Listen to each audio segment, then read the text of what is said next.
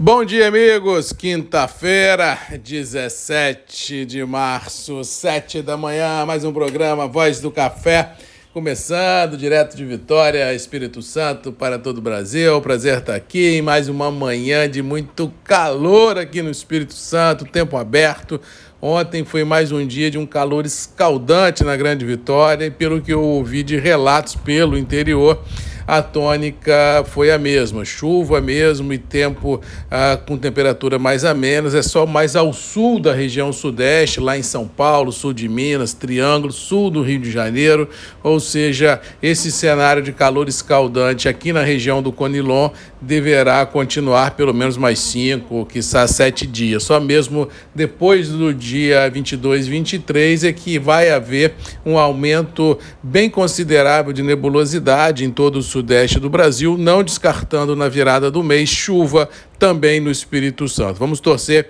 para que os mapas estejam certos, para que a gente possa ter um pouco de chuva para amenizar o calor e dar um pouco de esperança a quem precisa. Com relação aos mercados, ontem tivemos um dia positivo, Nova York e Londres em recompras técnicas, a do mercado também respirando ainda um ar duvidoso vindo do leste europeu, porque o discurso não, é, não encontra eco na prática, mas pelo menos o discurso político tem ganhado tons mais a menos, ah, de que o Zelensky poderá ceder em alguns quesitos, que o Putin irá ceder em outros, para ver se há uma condição de uma trégua, de um cessar-fogo, mas foi o que eu disse aqui já algumas vezes e volto a repetir. Primeiro,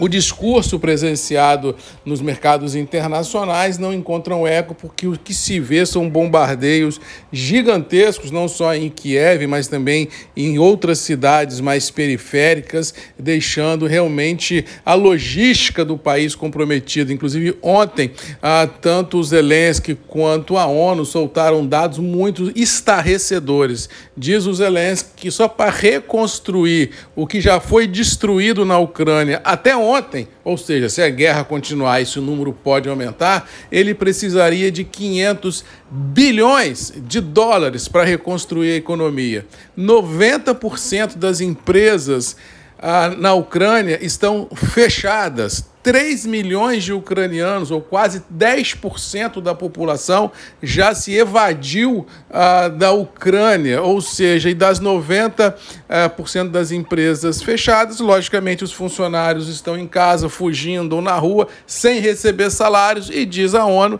que se a prevalecer esse cenário, 90% da população ucraniana passará fome e frio e ficarão na miséria nos próximos tempos à frente, porque sem emprego, sem empresa, sem dinheiro, as coisas não acontecem. E se não houver, quando acabar a guerra, e dependendo de como for o day after disso tudo, em quem for o ganhador, se não houver um famoso plano Marshall para reconstruir a Ucrânia, Sinceramente, é um país que vai ficar à margem de todo o processo. Lembrando que a Ucrânia consumia só de café, e vamos falar só do nosso cafezinho, quase um milhão e meio de sacas de café por ano, e sem falar no problema russo, porque eu disse também aqui ontem: uma coisa é ganhar a guerra militarmente, uma coisa é você achar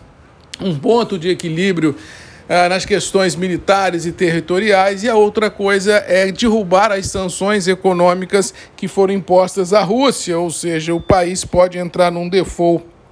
muito grande, a economia bem ou mal, ficará em frangalhos. As empresas russas também passarão por momentos muito difíceis e a economia que por lá girava acaba. Ou seja, bem ou mal, a gente tem dois cenários, um militar e um econômico, que ninguém sabe como isso ficará daqui para frente, e isso deve impactar o mercado no médio e longo prazo. No curtíssimo prazo, você tem aquela emoção aqui, uma emoção acolá, que deu um tiro, não deu um tiro, a pessoa morreu, não morreu, o castelo caiu, não caiu, tem bandeira branca, não tem. Então, dentro dessa loucura de informações, o mercado como é volátil, ele oscila para lá e para cá, mas de fato e de direito, como sempre brinco, pé no chão, olho no olho, chão de fábrica, a situação é dramática, a situação é muito complicada e ninguém sabe, economicamente falando, como será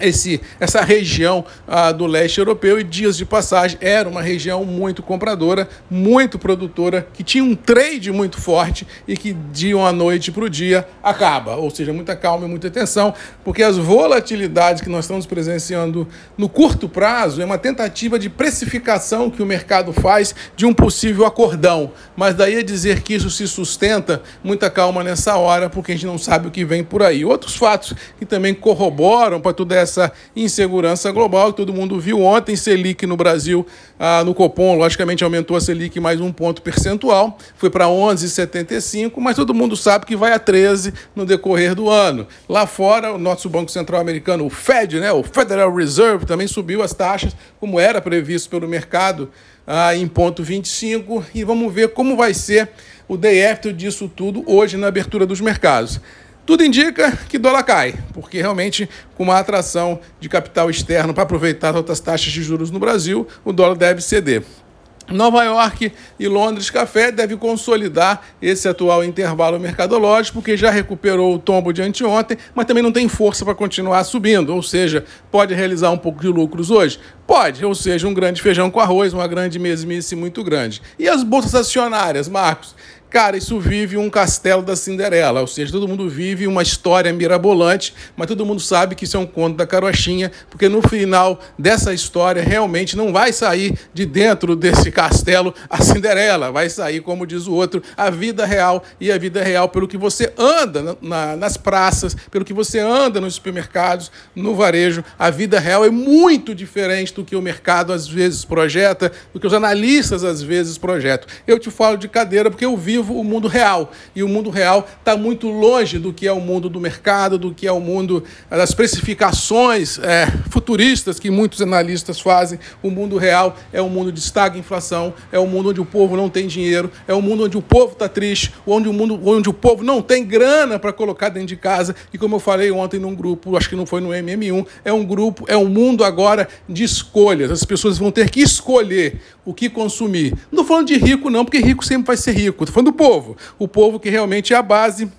e o meio da pirâmide. É o que parece daqui para frente. Esse povo, não estou falando rico, estou falando o povo, vai ter que escolher o que, que vai fazer, porque o dinheiro não vai dar para fazer tudo. Então, esse é o mundo real. Detalhe, não estou falando do Brasil, estou falando do mundo. O mundo passa os mesmos problemas, ou seja, dentro desse mundo de muitas perguntas, de muitas escolhas, de poucas alternativas e de inúmeras ausências de respostas, você fica pisando em ovos na hora de decidir alguma coisa, e isso vai refletir nos preços das commodities, ou seja, café continua do jeito que está e o restante das commodities que visam a exportação, dependendo do fator cambial, pode subir um pouco mais, mas eu sinceramente acho que os mercados, de uma forma em geral, estão trabalhando assim dentro de uma lateralidade muito grande e para romper essa lateralidade tem que ter um fato novo. Fora isso, é a mesmice vai prevalecer, os preços estão aí postos na mesa e nós temos que torcer muito para que o mundo cresça, para que a gente possa voltar a dar esperança e dinheiro para todo mundo voltar a consumir e aí sim crescer com bases sólidas, com força nas pernas para enxergar um futuro promissor. No mais, vamos ficando por aqui, desejando a todos aí uma boa quinta-feira, que Deus nos abençoe, que a gente possa enfrentar os desafios e vencê-los. Lembrando que amanhã temos encontro marcado, sete da manhã, como de costume, grupos e redes MM, ponto de encontro de todos nós. Beijo, um abraço, fiquem com Deus e até amanhã. Tchau!